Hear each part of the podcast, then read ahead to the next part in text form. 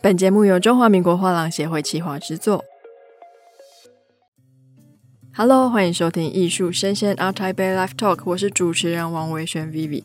那我们上一集呢，邀请到了正修文物修护研究中心的李义成主任，跟我们聊到非常多关于文物修护啊，维持它健康的一些小故事。今天我们更深入来聊一些，不管是不同材质，它修护上常会被问到什么问题。还有刚刚有听到一个艺术品从七十一岁的老太太变成少女的故事，我们先欢迎我们的李义成老师。呃，主持人好，各位听众大家好。我刚刚这样讲，大家一定很好奇，就是老太太变成十七岁少女的故事，能不能请主任先跟大家介绍？刚刚您跟我分享的这个故事是在讲修复的哪一个部分呢？呃，在修复里面呢，其实我们一直在强调一个就是可逆的概念。所谓可逆呢，就是说。我们在修复的过程当中放进去的材料或是修复的步骤，它都是可以还原出来的。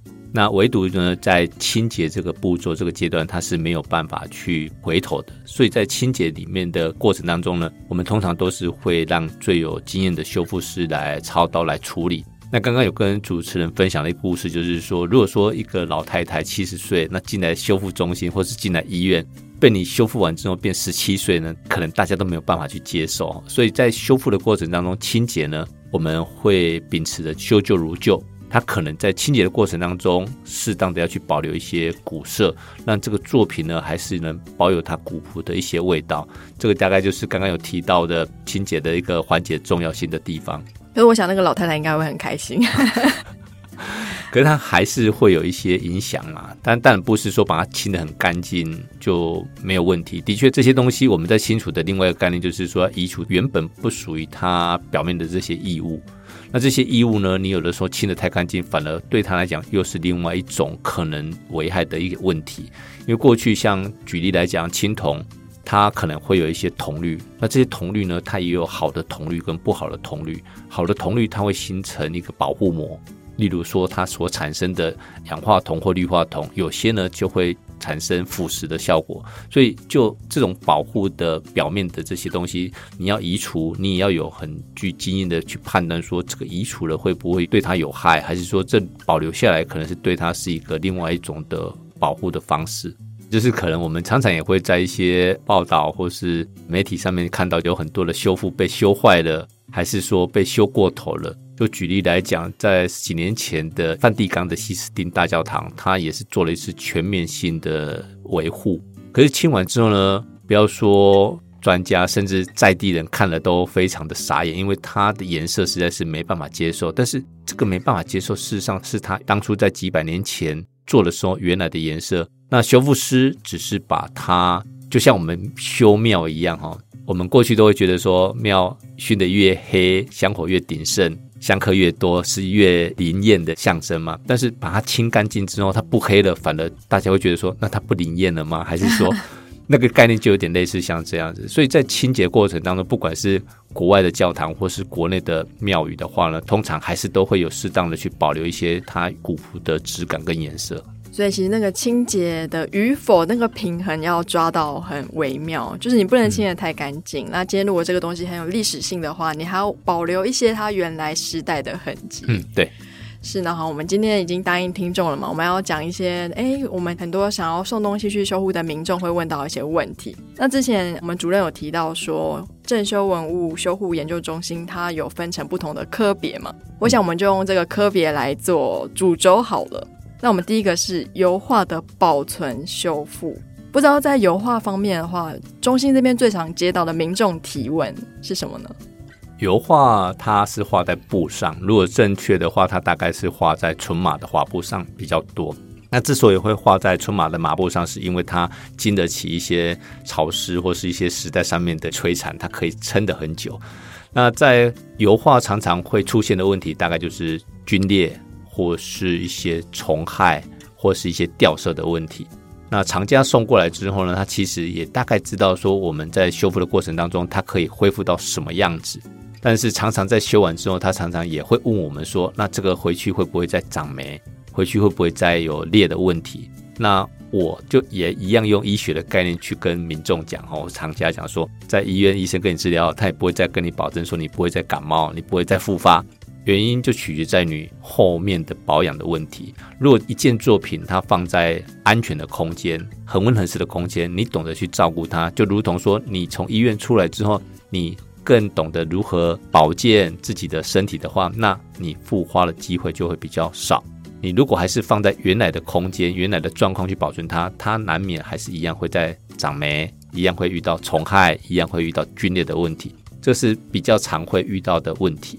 那如果是碰到虫害呢？就虫害，如果说它是吃掉一部分的材质的话，就油画的布面来说是可以补回去的。可以，虫害的问题它其实不只只有油画，像木质类的、纸质类的，大概除了陶瓷不会吃、金属不会吃，大概它什么都可以吃。那因为虫大概家里比较常见的植类，像衣鱼或是说白蚁这些呢，其实在一般居家环境蛮常会遇到的。那我们要去思考说，为什么这些虫会来我们家？事实上，你们家应该本来没有虫。那为什么会虫跑来你们家？就一定是你们家有吸引它的东西。那有吸引它东西是如何产生的？如果我们可以把它避免的话，或许就可以杜绝这些虫害的问题。就以白蚁来讲的话呢，它就是喜欢那种腐烂的味道。木头泡到水，纸箱泡到水，书本泡到水，那没有办法让它马上变干，就会有腐烂的味道，这会吸引白蚁过来。那白蚁过来的时候，你绝对不会发现，是等它吃到一定的程度，你才会发现。像画作，如果说从木头开始吃，木头吃完它就吃画布，画布吃完就吃颜料，那这些的话，当你发现的时候，大概已经后面吃的非常精彩了。这些受损当然都可以修了，因为也一样是从后面开始慢慢的修补回来。嗯，这个之前的案例其实是蛮多的。那纸类的话，大概就是依于这些蠹虫会比较多一点，因为它藏在书本或是你的资料，或是你那一箱一箱一叠一叠的纸箱里面的资料里面，如果说有一个地方，还是说你存放的地方受潮了，有湿气，然后出现一些虫害的问题的时候，它就开始慢慢的扩散。所以，如果说有遇到这种问题，一个就是想办法去隔离这些受虫害的物件，那再来就是从物件里面去挑出来去做修复。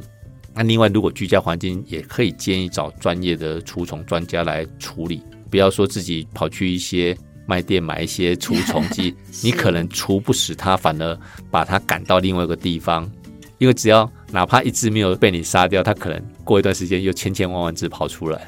那我们这个分类其实我是按照那个网站上去看，我有看到除了油画保存修复之外，还有一个西方纸质的保存修复。嗯，那我相信他们两个会独立，应该是比例问题嘛？可能油画的比例比较高。那除了油画以外的西方纸质，有什么样的种类是民众常常会送来，然后常常会问到的问题呢？嗯油画它是画在布上，所以应该是布上的彩绘。哦、那纸类的话呢，它只要是基底彩，所以基底彩就是说它是在什么上面做的。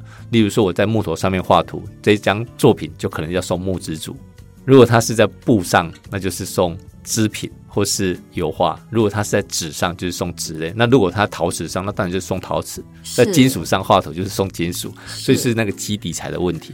那纸类的话呢，其实它有再细分下去，它有分东西方不同的修复师，因为这两种差异比较大。所谓东西方，就是东方的话，就像是我们常见的字画、书法、字画、水墨，还有像织品绢。上面的作品，这个都是属于东方的美彩，所以就必须要东方的技法去做修复。因为它的常见的，例如说脱表啦，还是说做成卷轴啦等等。那西方的纸材，就是西纸的话，大概就是素描、水彩、版画，这些都是西方的技法或材料或美彩。那除了这些艺术品之外，另外一些在纸上的东西，像档案、书籍。照片这些也都是属于锡纸的范畴。那档案其实你会觉得说，档案有什么好修的？它好像没什么价格上面的问题，价值也不是很重要，它只是记录了一些过去的发生的事情。那事实上，档案它也算是一个非常重要的科别。我们这几年呢，其实有辅导很多的公部门，就例如说像户政事务所啦，还是说区公所啦，还是说像新闻部门、新闻局处室，他们从过去几十年所保留下来这些历史资料，有些都很重要。那也必须有适当的去做一些保存维护，让它延续下去。不然的话，过去我们习惯的用订书针啊，用胶带啦、别针啊、回纹针啊去做一些资料整理，但这些都可能生锈了，生锈了，它有可能就影响到纸质的保存。那这些如果不处理，它未来还是会有一些问题。那更早期有一些公文什么都是用钢笔，嗯，或是有一些印尼是水性的，都会有一些影响。那这些经过我们的一些辅导，他们有其实蛮多单位都得到内政部的金质奖的肯定跟表扬。哦，真的啊，嗯，就是因为修档案，诶，修还有教他们如何去保存维护他们，嗯。嗯，是是，所以其实东西方这样子听起来，以纸质来说，常会被问到的就是它会有什么样的类别可以去修，跟我这个东西修好之后要怎么保存。嗯，所以其实我们文物中心这边也是有去教服务过的这些藏家或是客户说，哎，我今天修好之后，你回去怎么样可以维持它的健康？嗯，对，因为其实这个在学校来讲的话，它是一个蛮重要的环节，这就是在教育推广的部分，我们经常性呢会去到。各个不同单位去做一些推广，那主要就是去推广所谓艺术品或文物保存的正确观念。从国小也好，国中、高中、大学，甚至一些社区班或退休人士，因为不同的年龄层，他们都一定会面临到不同的保存修复的需求。你说小朋友有什么保存修复的需求？有，他们有。有吗？是什么？例如说，小朋友会画图啊，画图。我们的印象就是常常用水彩或是用彩色笔在画，画到四个角可能都会破掉，或是中间断裂了。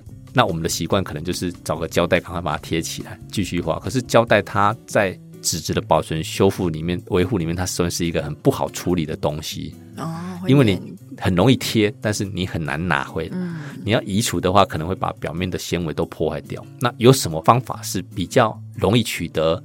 也对他来讲，保存上面比较好的，我们宁可你用胶水贴一张纸，哦，比你用双面胶或胶带，甚至泡面胶那些来的好。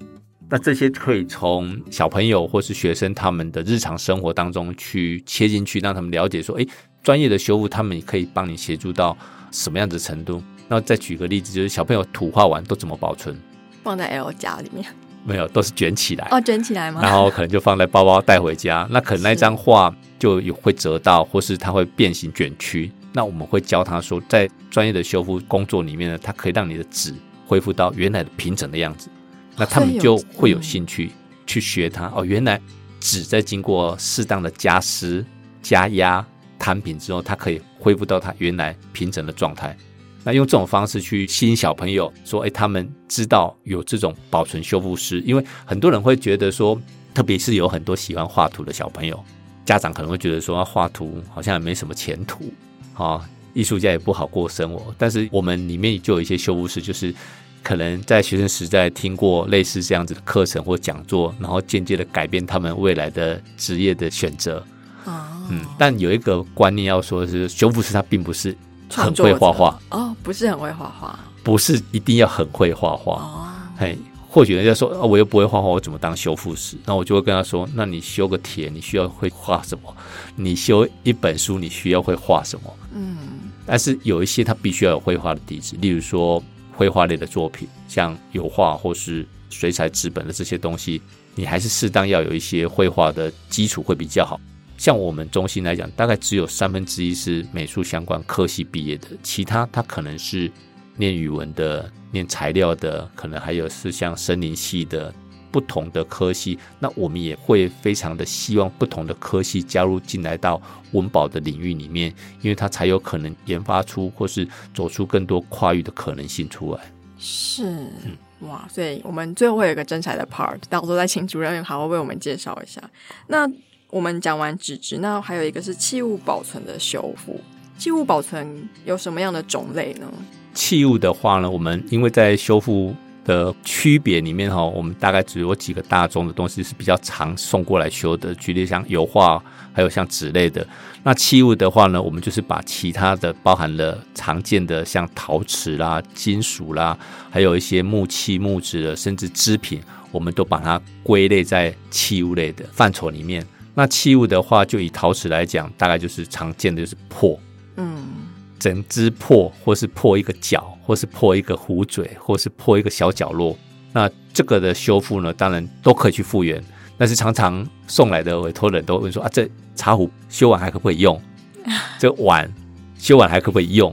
那过去的一些修复单位说可以啊，就可以用啊，好像是证明它修得很好，防水还防洗还可以继续用。那事实上我们都不建议厂家再用，因为毕竟在修复的过程当中，你加进去的这些胶啦，或者漆啦，或是颜料，都还是会有一些对身体不好的物质啊。所以我们建议就是不要再用了。你家没有其他的碗可以用吗？还是没有其他杯子可以用吗？你就把它可以留下来当欣赏或是保存就好了，不要再拿来用了。哎，这是常问的一些问题。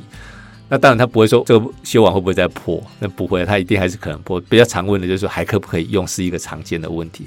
那金属的话，就是会不会再生锈？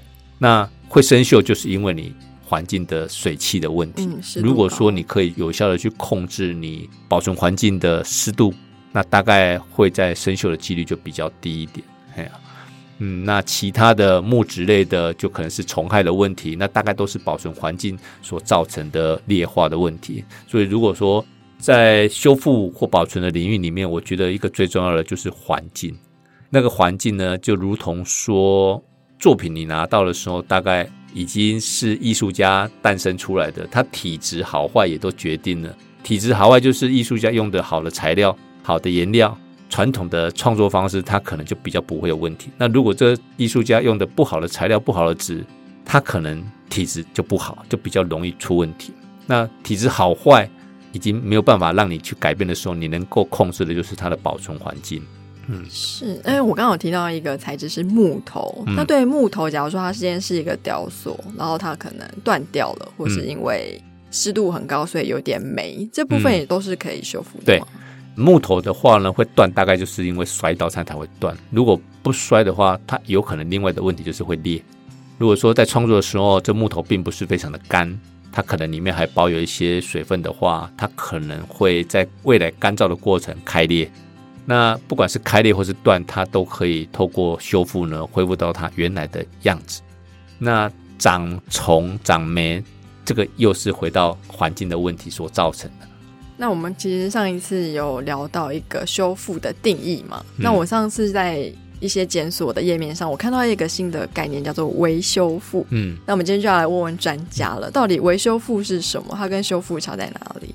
微修复呢？如果我换个那个 换个词，可能就大家更容易明白，就可能有点像微整形一样好了。啊，微整其实也不是完全一样啊。但是我们想要去推的维修复，就是说让更多的民众知道说，其实有很多东西，如果说我们在家里遇到了一些问题，你可以去做修复，那你可以去做维护，你可以自己动手。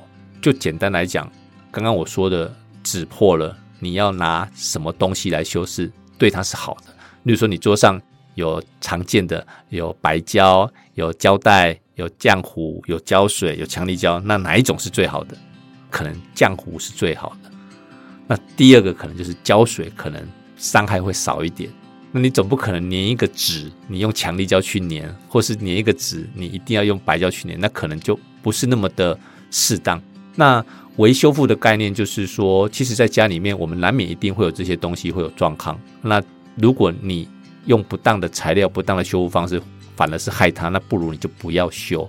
那所以维修复推的就是一种正确的保存修复观念啊，让大家每一个人都可以诶有一些基本的动手处理家里文物的一些能力跟知识。是，那我这边想要请李晨主任跟大家介绍一下修复师这个工作，因为我相信大家今天把他的宝贝、他的藏品送到我们的中心区，嗯，他们一定会想知道说到底是谁在帮他们修复这些藏品。嗯，那我想知道，哎，修复师刚刚主任有提到说，并不是所有人都是美术或是艺术相关背景出身，嗯，那这些修复师他平常日常工作是什么？要怎么样决定他们修复的类别跟他们专业的培养？修复师的养成呢，大概一开始会去决定他们喜欢的材质，然后去做课业上面的研习。那台湾培养修复师的单位，大概就是主要还是在大专校院。那除了台湾之外呢，那当然有些修复师去国外去研习回来的，啊，读书回来的。那修复师呢，他有不同材质的区别。就举例来讲，他。有专门修木头的，专门修纸类的，专门修油画的。为什么要专门？其实应该是说，每一种材质它都有它的特殊性。那每一种材质也都觉得他们是最难修的啊。每一个修复师说，哎，是纸类比较难修，还是油画比较难修，还是木头比较难修？其实每一种都很难修，因为每一个受损的状况就像是每一个病人一样，他可能因为他的血型、他的年纪、他的性别，他可能有没有其他的一些慢性病，都有可能影响到他治疗的方式。所以每一件作品来，那修复师他可能要先去判断说他的状况，然后呢去拟定一些他的修复的步骤，还有思考他所需要用的材料。那当然有一些比较常见的问题，当然就因经验不同去做决定。那事实上呢，每一个病人很难有那种所以说修复的一个 SOP 的流程，所以每一个都是一个特例的东西，特例的物件，必须要特殊的去面对，专业的去面对它。那修复师平常大概就是修复的工作嘛。那修复的工作其实每一步都需要非常的细心，因为就如同刚刚跟主持人说的，他很多时候呢，那个不小心可能就要重做，可能就要重来。举例来讲，就陶瓷一个花瓶破了那么多的碎片，嗯、它开始慢慢的粘粘粘粘到最后一块两块可能粘不回来了，因为只要过程的位置有一点错位，就组合不回来了，它可能就要重新把它胶溶解掉，重新再来过。所以修复师一定要是一个非常有耐心的人才能够担任的工作。是主任有提到，其实现在你们中心里面的同仁们平均年龄算是蛮年轻的，嗯。平均年龄大概都是在三十几岁吧，因为一般研究所毕业，在业界有一些一两年的经验的话，大概也都快将近二十二十七八岁吧。那再让他做个十年，经验应该算是非常丰富的。那时候大概就是三十几岁。那修复师呢，他其实也是会有一些些年龄上的一些限制，因为长期的使用眼睛，还有在修复的时候长期的一些固定的姿势，会导致一些身体上哈。有些部位就比较容易哎不舒服，所以在修复师慢慢的，他可能没办法参与修复的这种阶段的时候，可能就变成是要去培养新一辈的修复师，变成是一个师傅去带着你的徒弟去做修复的工作，那也就是师徒制的概念去传承这些修复的经验。哦，所以修复界也是师徒制，就是会有徒弟先来跟着拜师学艺，然后大概要拜多久之后，他才可以自己操刀呢？修复，如果说现在一般的话，有修复的相关学习可以学习嘛？也就是说，他可能在大学或是硕士的阶段就可以学到一些基础，甚至呢，如果说时间比较长的话，你大概出来在业界的话呢，应该在几年的期间里面就可以独当一面。那如果不是走学校的体制的话呢，在中心这边也是会有应聘一些修复的助理。那助理就如同是修复师的助手，那在修复师修复的过程当中，可以慢慢的去做学习。那不同阶段的修复技法的学习，慢慢去累积，他成为一个修复师的一个独当一面的能力。那在中心这边的培养的规划来讲的话，你从一个干净的白纸进来，要开始学当助理，然后变成助理修复师、副修复师到修复师。最快呢是要十二年的时间，因为每一个阶段是三年一个考核，所以它四个阶段就要十二年。十二年，如果说他今天身体结构比较不行的话，他可能是不是刚刚有提到嘛？他的使用年限也是有一定的。使用年限，其实会进来当助理，大概年纪都比较轻一点了。哎，他可能就可以从比较基础的，然后由修复师带着他一个步骤一个步骤做。因为其实到一般的修复相关科系的话，也是老师用这种方式在培养学生。是，那刚刚李义成主任有提到，嗯、就是有些学生也是可能从国外也学了一些修复的技巧回来。那主任自己也是在西班牙的 Valencia 攻读相关专业内容的博士嘛？嗯、那我好奇的是，国内外的修复技术是一样的吗？我们台湾会刻意想要去接轨国际，让我们的修复技巧更国际化吗？嗯，接轨国际，我觉得是各行各业都必须要做的啦，因为。不见得是我们最好，也不见得国外最好。其实应该是说，中心或者修复师是要有能力去判断说什么是最适合我们的。因为国外的技术、国外的材料，它可能是配合他们的呃艺术家的创作技法，或是他们创作材料，甚至他们的保存环境。但是到了我们台湾，我们的气候、我们的环境、我们的艺术家的创作技法可能都不一样，所以势必在修复的材料或技法上，必须要跟进，还有做一些调整。那正修科大这边呢，其实早期是理工起家的学校，所以很多时候我们有一些材料上、技术上的问题的话呢，我们都会请求我们学校的相关的专业的老师配合。就举例来讲，如何去解决这类的问题，或是由他们来协助克服一些问题。那如果说把这样的问题丢给专业的一些老师去解决的话，事实上，慢慢慢慢的，我们也研发出非常多的一些比较适合台湾艺术家或环境使用的一些保存或是创作的材料都有。哦，是哦，所以说，因为我看到你们是文物修复研究中心，嗯、所以其实你们不只是研究说，我这样子的藏品碰到怎么样的损坏，其实除了我们常用的 A、B、C 方案，那你们也会去试着找出新的可能可以修复它的方案。对。对，这个一直以来十几年来，我们都一直不断的在找寻新的方法、新的技术、新的材料。一来可能它是去提高它的效能，或是呢去减缓它的一些病变的时间，或是延长它的一些使用的年限等等，这些都是身为一个研究中心应该做的。我相信很多藏家他收藏藏品，他可能是非常国际化，他会买很多国外的一些知名画家或者艺术家的创作作品。但是呢，你今天如果买回来放在台湾，它其实你讲求的是本地化的收藏的方式跟本地化的修复，因为毕竟每个地方的气候不同、湿度不同，它就会影响到这个作品，它可能有不同程度的磨损或者是消耗。是，那我相信就是我们的正修文物修护研究中心可以提供非常多的 solution 给各位藏家们。那我觉得很多艺术家们也其实也可以多多去了解哦，对，可以去了解说，哎，到底是哪一类的作品可能比较容易被损坏？那这样的损坏程度是不是你们比较好修，或是怎么样比较不好修？